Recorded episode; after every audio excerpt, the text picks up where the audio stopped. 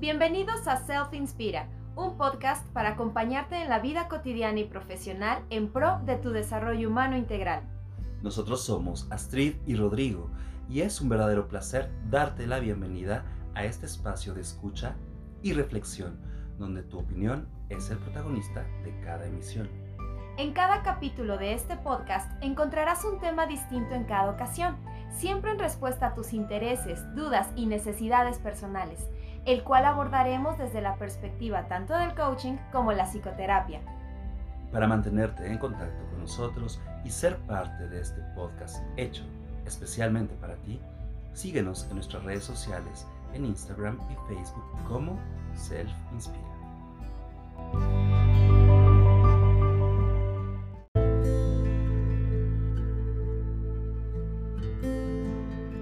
Hola, ¿cómo están? Bienvenidos. Tenemos aquí a nuestro queridísimo Ro. ¿Cómo estás, Ro? Muy bien. ¿Tú, Astrid, cómo estás? También muy contenta. Buenas, buenas, buenas. Días, tardes, noches, no sé cómo sea lo que nos están escuchando del otro lado. Pero bueno, pues contentos de estar por acá. Muy contentos, hablando de temas muy interesantes como siempre, platicándolos, preparándolos para ustedes, porque de verdad que ya es un placer este día de grabación de podcast aquí entre la plática, la charla, la chorcha y muchas otras cosas. Pero aquí estamos para poder compartir el tema del día de hoy, que es, mi querido Ro. El miedo. Fíjate que platicando les compartimos a todos los que nos están escuchando del otro lado, que bueno, pues la realidad es que nadie nos enseña qué onda con nuestras emociones, una educación emocional, la inteligencia emocional de la que siempre se ha hablado desde hace ya varios años. La realidad es que es importante aprender a reconocer qué sucede con nosotros y con nuestras emociones. Y bueno, el sentimiento del miedo es uno muy importante que pues hay que desmenuzar a todo detalle. Entonces, el día de hoy justamente hablaremos de este primer sentimiento, que es uno de los cinco sentimientos básicos, que ya ahorita explicaremos por qué básicos y, bueno, para qué nos sirve en este caso, particularmente el sentimiento del miedo. El miedo es bien importante, es uno de los temas yo creo que más padres. Dices algo muy padre que es esto, nadie nos enseña. Y afortunadamente lo bonito de nuestro trabajo es que nadie le enseña a la gente todo lo que nosotros tenemos por mostrar, ¿no? O sea, todo esto del desarrollo humano, todo esto de la psicología, de la psicoterapia, del coaching, del cómo entendernos, cómo comprendernos, son herramientas de verdad bien básicas que nos pueden apoyar a hacer de nuestra vida mucho más fácil, entenderla y sobre todo tener ese control, ¿no? De decir, ah, ok, me está pasando esto, entonces no está mal, ¿no? O sea, si, si tengo conocimiento, tengo poder. Y bueno, el día de hoy con este tema del miedo, pues es exactamente lo mismo. Si yo tengo conocimiento de lo que es el miedo, de su función en mi vida, entonces va a ser muchísimo más fácil poder lidiar con ello. Es correcto. Y bueno, en este caso, creo que lo primero sería iniciar por um, diferenciar claramente el ciclo de la experiencia, porque no es lo mismo la sensación que la emoción y el sentimiento. Son tres cosas distintas y em, al final son tres momentos de un mismo proceso, del proceso emocional, vamos a llamarle así. Sin embargo, son tres momentos completamente distintos y diferenciados. En el primer momento, la sensación es eso que sucede en el cuerpo, es como la antesala. Y en ese momento, en esa fase, digamos que nuestro cuerpo empieza a registrar algunas sensaciones que pueden ser placenteras o no placenteras y al final pues bueno simplemente nos ayuda a registrar que algo está pasando en el entorno y que tendremos que reaccionar a ello. No es algo que pasa en microsegundos, es sumamente rápido, pero es vital. Y muchas personas están desensibilizadas ahí, es decir, no registras tus sensaciones. Cuando le preguntas a alguien qué sientes en el cuerpo, como que le toma tiempo poderlo poner en palabras, ¿no? Entonces es básico, desde las sensaciones de temperatura, de comodidad, ¿no? Por ejemplo, que tiene que ver también con el hambre, con el sueño, con el cansancio. Hay gente que no registra eso en su cuerpo. Entonces, en este caso, bueno, hay una sensación particular en el miedo que se despierta en el cuerpo como de mucha inquietud. No, no es muy cómodo, la verdad. Recuerden que es un sentimiento prácticamente muy animal. Es primigenio, es básico de sobrevivencia. es un mecanismo de supervivencia. Totalmente. Ya en un segundo momento viene la emoción, y en este caso la emoción es cuando finalmente algo en nuestra mente puede decir, ah, ya sé lo que estoy sintiendo.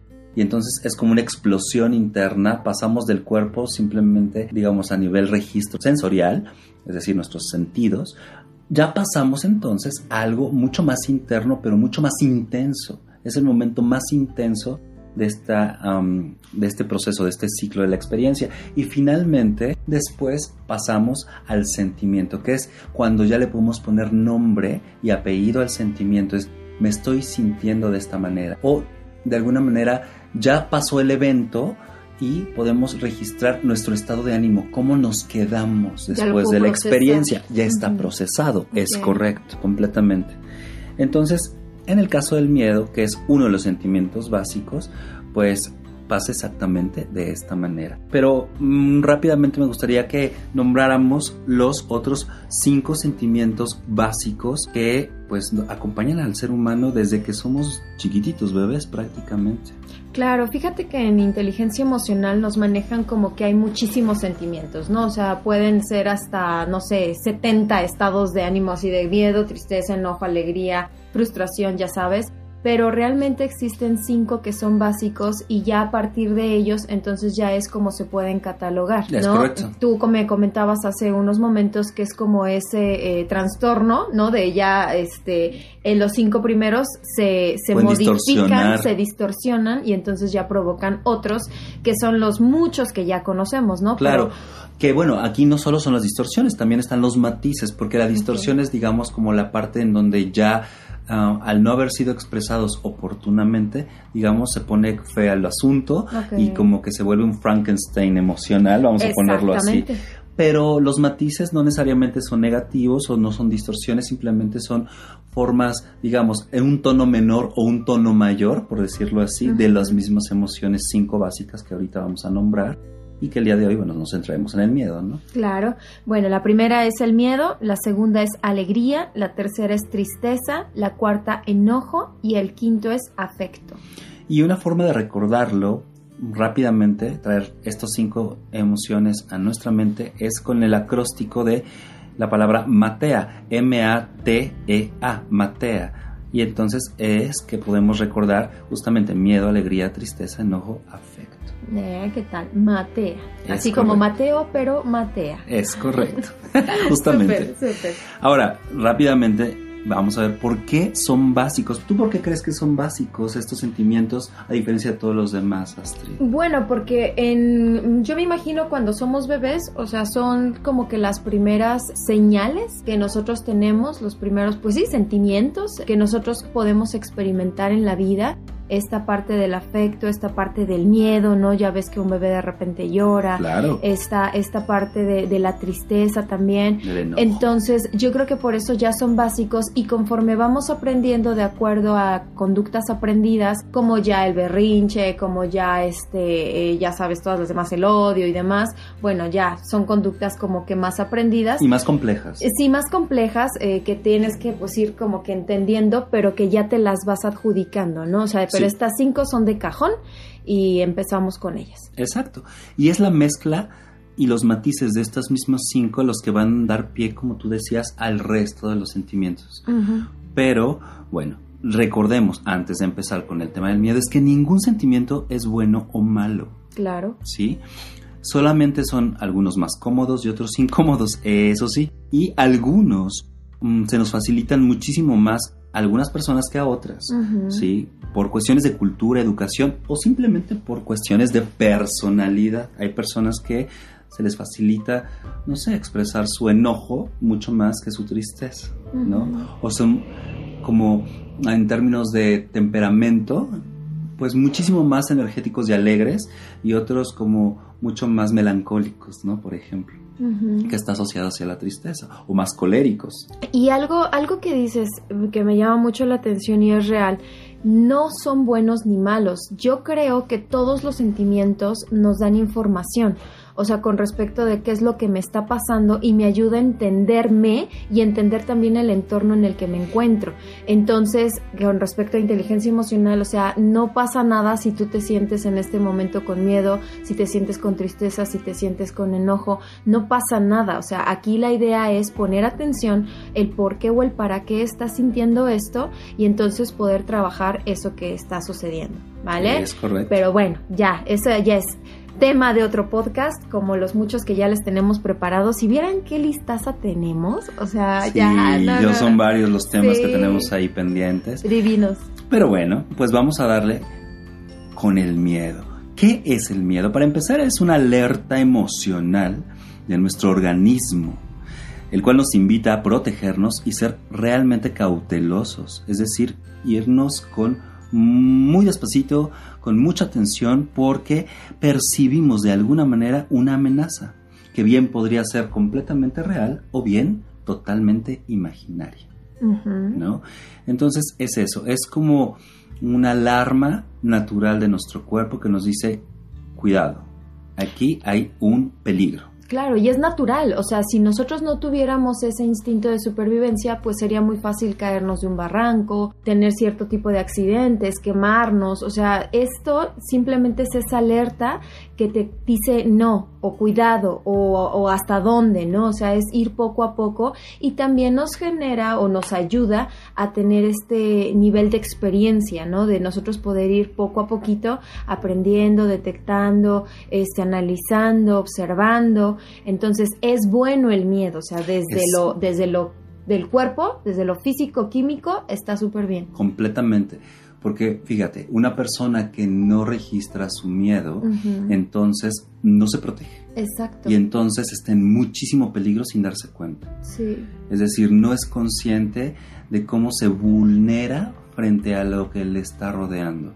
De la misma manera que una persona que vive todo el tiempo con el miedo, entonces pues va a entrar en una distorsión de la emoción como puede ser la paranoia, las fobias y por supuesto los trastornos de ansiedad, que ya hablaremos un poquito al respecto. Este padecimiento del miedo, cuando la gente no lo detecta, ¿es para ir ya con un psiquiatra? Sí, podría ser, por lo menos, a ver, qué interesante pregunta haces Astrid, porque mm, la realidad es que mm, yo siempre diría, primero acércate con un psicólogo, obviamente con cédula y, lo que hemos hablado, por ejemplo, en nuestro primer podcast, ¿no? Lo importante de la psicoterapia es que pueda primero darte confianza a la persona, por supuesto, pero que sí tenga todas las credenciales. En este caso, que tenga una licenciatura en psicología clínica para que pueda diferenciar y detectar si estamos hablando de algo que amerita medicación y entonces te canalice con un psiquiatra que es un médico o simplemente con un proceso y un tratamiento, digamos, psicológico, psicoterapéutico, será más que suficiente. Pero normalmente, eh, cuando ya son niveles muy extremos, cuando hay estrés postraumático, cosas por el estilo, donde ya la persona tiene niveles de ansiedad sumamente intensos y trastornos fóbicos que no le permiten funcionar en el diario cotidiano de su vida, definitivamente ahí sí es probable que pudiese requerir alguna medicación. Sí, pero no necesariamente es todos los casos. Entonces, sí, ya son casos como muy particulares, pero creo que sí es importante esto que acabas de decir, de que si ya estoy detectando que eso me está impidiendo el poderme tener un buen desarrollo en mi entorno, entonces, ojo, o sea, acércate con un especialista porque cabe la posibilidad de que puedas requerir algún tipo de medicamento, obvio, con un especialista. Claro, y siempre hay dos criterios para determinar que ya tenemos un problema y que necesitamos acudir a un especialista en salud mental, que es si yo ya no experimento satisfacción, por un lado, y por otro lado, no me estoy adaptando a mi realidad, a mi entorno social, sea trabajo, familia, amigos, pareja, esos dos criterios son lo que se requiere para decir necesito ayuda, no estoy pudiendo solo y el caso del miedo puede ser justamente uno de esos escenarios, ¿no? Gracias. Entonces, vamos a ver, vamos a ver qué tal, porque, a ver, Astrid, creo que algo que habíamos platicado y que tú me decías es, mm, sí, es básico el sentimiento del miedo, es muy animal, todos los animales lo tienen, porque necesitan mantenerse vivos, a salvo. Es un mecanismo de sobrevivencia. Y desde ahí, ¿tú cómo ves normalmente que un animal reacciona cuando tiene miedo? Comúnmente, ¿cómo? ¿Qué hace? Eso también nos lo explican. Un animal, desde el instinto que tiene miedo, se convierte en alguien o en un ser agresivo. Entonces, en algunos casos, ¿no? Por ejemplo, el perro chihuahueña chihuahueño, perdón. O sea, tú lo ves y dices, ay, qué cosa, ¿no? Pero es un perro increíblemente agresivo. De hecho, está detectado dentro de las razas más agresivas de los caninos, pero porque es un perro que tiene mucho miedo. Es un perro muy nervioso, de acuerdo también pues a su estructura, a su tamaño, a todo lo que es. Y pues por ende tiende a ser demasiado nervioso. Sí, y esa es una de las posibles reacciones, es atacar Ajá. Pero otra, por ejemplo, cuando tenemos miedo, también los, los animales huyen. Okay. Esa es otra forma en la que nosotros también, que somos animales, reaccionamos al miedo, huimos, claro, nos porque Estás protegiéndote. Es correcto, tienes que salvar el pellejo.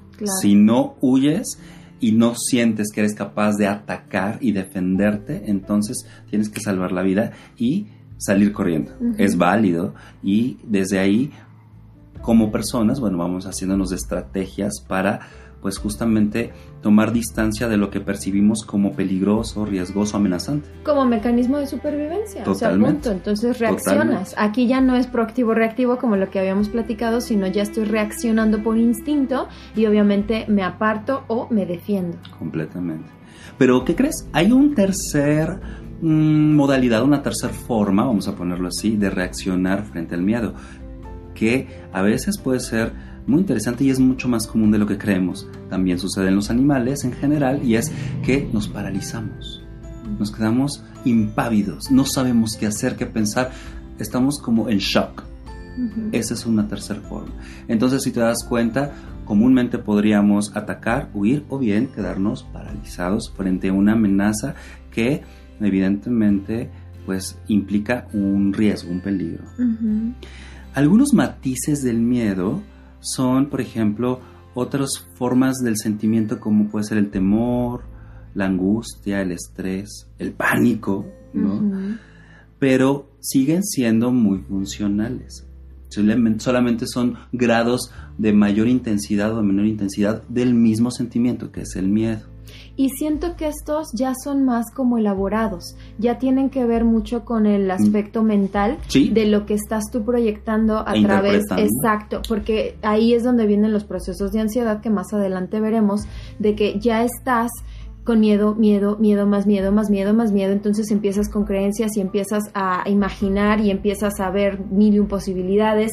Y entonces ese proceso ya lo habíamos visto con eh, lo que habíamos platicado de la depresión, ansiedad y estrés. Entonces imagínate, o sea, puedes llegar a un nivel de pánico extremo única o de ansiedad también, este, que es muy, muy inquietante simplemente por estar pensando en algo que podría pasar y que muchas veces no es real. Claro, porque de alguna manera, en este caso, con lo que estás diciendo, ya estamos hablando de la distorsión de la emoción del miedo, que es donde da pie a la ansiedad y los trastornos ansiosos y fóbicos. ¿Y esto qué quiere decir? Um, una persona experimenta ansiedad cuando teme que algo que ya pasó en el pasado, que fue de alto impacto, vuelva a repetirse en el futuro. Entonces teme todo el tiempo que vuelva a suceder algo en el futuro con el que no va a poder o dice no creo poder, va a ser mucho más fuerte que yo y entonces estoy amenazado. Y entonces vive todo el tiempo en angustia, en estrés y por supuesto no disfruta y no confía, no se suelta. Tiene todo el miedo atorado en el cuerpo. Y desde ahí cambia, se transforma y vienen las fobias. Aunque las fobias son mucho más como inconscientes, es, no entendemos como por qué le tenemos miedo a las lagartijas, por decir, ¿no? O a los lugares abiertos. O, cerrados, o, a las arañas. O a las arañas, o por ejemplo, a, hablar en público, ¿no?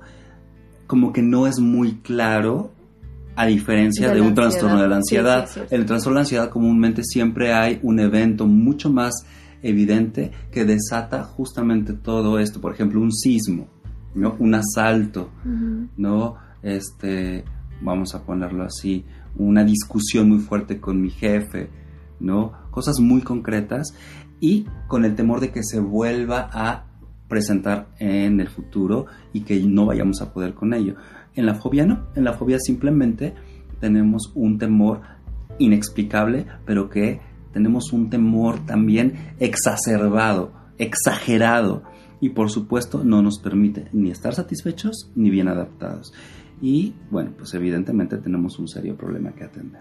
Sí, y la ansiedad pues realmente se puede trabajar, o sea, sé que en algún momento pudiera parecer algo demasiado complicado, pero o sea, a través de la gestión de pensamientos, a través de diferentes técnicas, se puede empezar a modular y a, detener esta parte de que sabemos que a través de los pensamientos nosotros lo podemos magnificar increíblemente. Entonces, sí se puede, por supuesto que se puede, pero hay que trabajarlo, pero también hay que detectarlo. Y otra de las cosas padrísimas del miedo es que también los puedes atravesar, o sea, te puedes dar cuenta de aquellas cosas de que a lo mejor únicamente están en tu mente, pero son ese parteaguas de decir, atrévete, o sea, da el paso, analiza obviamente, hay que, hay que detectar, exacto, o sea, como mecanismo de supervivencia, cuál es mi nivel de riesgo, pero a veces nada más tenemos miedo a algo diferente, únicamente porque no conocemos o porque no sabemos o porque creemos que no tenemos las capacidades. Y esto es bien importante porque no nos damos cuenta que la mayoría de los miedos están en la mente. Porque una vez que hacemos las cosas y volteamos para atrás, dices, wow, de haber sabido que esto iba a sentir, que esto me iba a pasar, que, no iba a ser tan terrible. Que no iba a ser tan terrible como yo lo pensaba, desde cuándo me hubiera atrevido a hacerlo. Entonces, bien o mal el miedo es algo maravilloso e increíble en nuestras vidas, muy útil, pero tenemos que aprender a detectarlo, a observarlo, a entenderlo y aplicarlo en nuestras vidas. Totalmente, porque tendríamos que diferenciar si estas fantasías catastróficas a la hora de la realidad, digamos la prueba de fuego, realmente pues no son tan incapacitantes, vamos a ponerlo así, o realmente pues es algo que era mucho más grande en nuestra cabeza que en la realidad. Entonces, pues sí tendríamos que valorar, ¿no? Y desde ahí tomar una decisión y el riesgo, si creemos que podemos con ello, por supuesto, y que no pone en riesgo nuestra seguridad, nuestra vida, nuestra tranquilidad, atrevernos y por supuesto así, pues descubrir que el miedo podría ofrecernos mucho más como beneficio que como algo que tuviéramos que, pues no sé, exorcizar de nuestra vida, ¿no? Como si fuera un fantasma y que hay que huir de él a como del lugar. No siempre. No siempre, la verdad es que es así. Pero, a ver, entonces, cierto es que es útil, es necesario para protegernos y tampoco podemos permitir ni fingir que no sentimos miedo, que nada nos da miedo, o vivir todo el tiempo con miedo. En ambos casos estaríamos en extremos y como todo lo extremo, pues definitivamente nos pone en peligro y desde ahí de alguna manera sí podría significar que tarde o temprano nos estemos buscando un problema, ¿no? Porque esto se distorsiona de este Frankenstein emocional que te decía hace un rato, un poco eso es lo que va a pasar. Pero la realidad es que el miedo, cuando no es expresado, se queda atorado en el cuerpo como cualquier sentimiento y se queda resentido, se queda ahí como acumulado y por supuesto empieza a causar estos trastornos de ansiedad o estas fobias que en algún punto podrían pues no dejarnos vivir en paz, ¿no? Eso es lo terrible de estos ya ah, grados extremos este, de, del miedo, ¿no?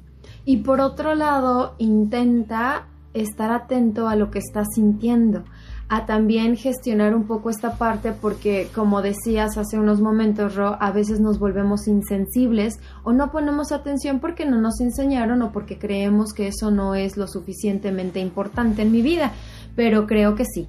O sea, creo que todos tenemos que aprender a sentir, a detectar qué es lo que nos está produciendo ciertas cosas, o sea, desde ir al trabajo, desde estar en casa, desde alguna pelea con mi pareja, desde hasta un sentimiento cuando estoy solo, ¿no? O sea, ¿qué está pasando por mí? Aprender a darme cuenta. ¿Cómo me siento el día de hoy? Y pregúntate, o sea, de verdad. Y esa sería este, una de nuestras preguntas poderosas. O sea, ¿has estado atento a tus estados de ánimo o sentimientos? Exacto. Y me parece muy interesante porque de alguna manera ese es el punto de entrada, es la puerta de entrada para poder empezar a cacharnos y desde ahí pues ser más conscientes de qué estamos sintiendo, qué necesitamos y entonces tomar acción, ¿no? Porque pues recuerden que si no tomamos acción, pues no nos sirve de nada. Claro. Y bueno, pues creo que otra de las preguntas poderosas que tenemos por ahí es, en particular en cuanto al miedo, es cómo es en tu caso que percibes el miedo en tu cuerpo. Porque al final, cierto es que en cada caso es muy distinto. Ahora, aquí hay que hacer un paréntesis. culturalmente, el miedo es un sentimiento que en ciertos contextos está promovido y bien visto, pero en otros no. Por ejemplo, hablemos de género. Como que, que una mujer sienta miedo, ok, podría ser aceptable en ciertos lugares, condiciones, situaciones sociales. Pero un hombre a lo mejor no está nada bien visto que lo experimente. O en los niños, ok, está muy bien, pero después de cierta edad ya no tanto. O en ciertos trabajos, pero en otros labores profesionales, ¿no? O en el quehacer de ciertas actividades, no es correcto, no está bien Ah, visto por un lado y por supuesto puede ser hasta castigado, como señalado, sí, juzgado y criticado. Entonces es muy interesante porque cierto es que hay algunas personas que pueden estar mucho más en contacto, esto que decías, con sus sentimientos, pero solo algunos y otros no. Entonces yo te invito, tú que nos estás escuchando del otro lado, que te preguntes cómo es en tu caso el miedo, qué te pasa en el cuerpo. Algunas personas reportan que sienten frío y es normal porque la sangre se va hacia las extremidades. ¿sí? ¿Por qué? Porque necesitas correr, porque necesitas defenderte, porque necesitas atacar. Y, por supuesto, tu corazón late mucho más rápido, la respiración se agita, ¿no? El pensamiento es mucho más veloz, pero al final del día solo podemos enfocarnos en una cosa a la vez cuando tenemos mucho miedo. ¿sí? Y es instintivo, somos mucho más veloces por lo general. Y ya después, cuando pasa el evento, pues sí, queda como todo una zozobra, un dolor en el estómago, en fin, una serie de cosas, ¿no? Pero es diferente en cada caso. Sí, claro, pero a mí, por ejemplo, me gusta la parte de trabajarlo. O sea, cuando a mí me ha tocado experimentar esta parte y que lo detecto, es, a ver, o sea, ¿por qué estoy sintiendo miedo? Ah, bueno, es que me da miedo, por decir, la conferencia. Ah, ok, a una conferencia. ¿Qué me da miedo de la conferencia? Bueno, no sé, que las cosas no salgan bien. Ok, pero ¿por qué? ¿No? Y entonces empiezo como a trabajarlo. ¿Qué es lo que está pasando en mí? Porque realmente sí hay un miedo, pero ¿miedo a qué? O sea, a que se burlen de mí. Exacto, a, que salga mal, a que la gente este, no esté satisfecha. O sea, realmente tengo yo que preguntar qué es lo que está pasando y de dónde viene realmente ese miedo para también saber cómo atacarlo. Eso me va a dar a mí muchísima seguridad, o bueno, al menos se los comparto, es como yo lo he trabajado y a mí me ha funcionado, porque entonces me doy cuenta de que, ok, o sea, ya detecté el miedo, ya detecté este, lo que me está causando, pero entonces también me doy cuenta de mis recursos. Bueno, pues o sea, yo ya preparé, yo ya hice, yo ya lo trabajé, tengo la experiencia, o sea, yo también empiezo a darme cuenta de lo que sí tengo para entonces poder sobrellevar o traspasar este miedo y entonces en automático empiezas como a fluir. Totalmente. Entonces, eso es increíble porque es una herramienta bien poderosa de que el miedo me está dando aquella eh, cosa que necesito en este momento reafirmar y a la hora de trabajarlo me lo quedo y eso obviamente me da una herramienta para poder empoderarme, por decirlo así, o, poder afianzar esta seguridad en, en mí y poder hacer lo que tengo que hacer con mayor confianza, con mayor seguridad, con mayor apertura, con mayor fluidez, con todo lo que tú quieras.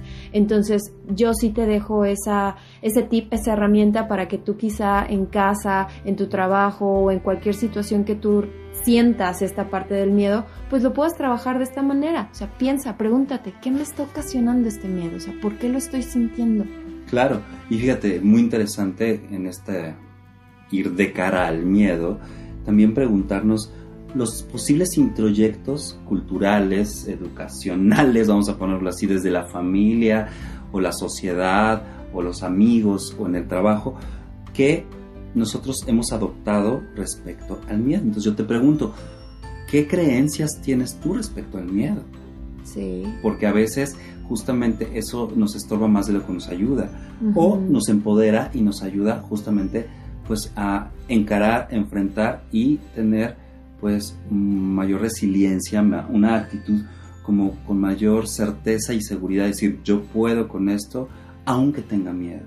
Porque se vale tener miedo. Sí, sí, es sano, no pasa nada. Pero también hay que ver qué es lo que fantaseamos y qué creemos que va a pasar o qué hemos escuchado que va a sucedernos sí, nosotros estamos justo en ese momento del miedo. revisar, revisar tus introyectos para ver si son funcionales o no, porque a lo mejor puede ser que la mayoría, bueno, algunos son muy este, limitantes, ¿no? Entonces, si en algún momento a ti te dijeron que el miedo era malo, que el miedo no servía, que el miedo te paraliza, que el miedo te hace débil, que el miedo, si me explico, o sea, toda la bola de, de, de, este, de introyectos que tienes, pues ahí podríamos entender por qué. Exacto, porque no quiero, ¿no? Claro. Ajá. O porque nos desensibilizamos totalmente respecto a ciertas emociones, como no puede ser el miedo. yo no siento miedo. Sí, no. a mí no me pasa. Si yo sintiera miedo, entonces yo me convertiría en esa persona que he escuchado que. Y yo no quiero ser esa persona, ¿no? O todo lo contrario, ¿no? Con todas esas ideas, entonces todo el tiempo estoy viviendo en miedo sí, Todo el tiempo estoy viviendo en miedo, ¿no? Entonces creo que eso sería algo importante a diferenciar en tu caso cómo es. Y por último, una pregunta que tú señalabas, una pregunta poderosa, también es, bueno, hay que revisar y detenernos si nuestros miedos en verdad son reales o imaginarios. Ah, sí, por supuesto. La mayoría siempre tienden a ser imaginarios. Y a veces, obvio, si no tienes un proceso de ansiedad, es bien importante, no lo trabajes de esta manera, pero si tú estás muy sano y estás este, eh, nada más únicamente experimentando miedo, sí es importante que juegues y que digas, bueno, a ver, o sea, ¿qué pasaría? ¿No? A ver, ¿cuál es mi peor miedo? No sé, vamos a ponerlo con lo de la pandemia. ¿Cuál es mi peor miedo? Bueno, quedarme sin trabajo. ¿Ok? ¿Qué pasaría si me quedara sin trabajo? No, pues ya no tendría mis ingresos, ¿no? Ah, ok, ¿qué pasaría si no tuviera mis ingresos? Entonces, ir jugando con toda la serie de posibilidades y te vas a dar cuenta de que de todas maneras siempre hay algo que hacer.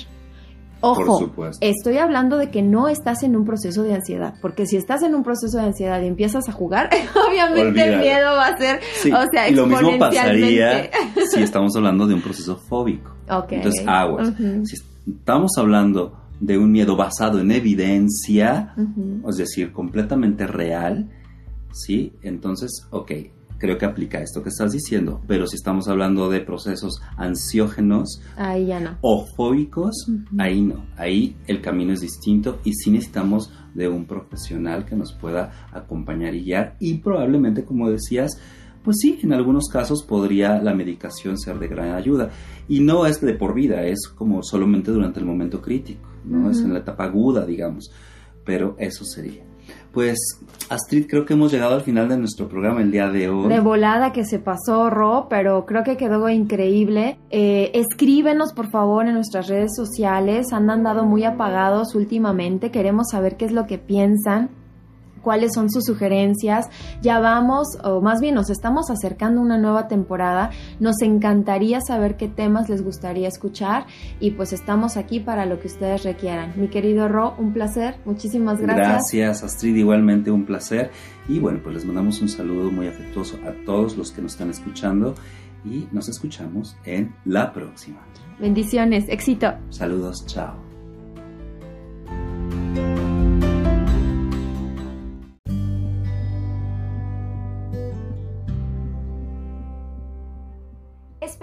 Este podcast haya sido de tu agrado. Para cualquier duda o comentario, escríbenos a nuestras redes sociales en Instagram y Facebook como Self Inspira. Compártenos tu experiencia y avances al dar respuesta a las preguntas poderosas del tema de hoy. Recuerda, es muy importante que nos cuentes de qué otros temas te gustaría que habláramos en nuestros siguientes capítulos.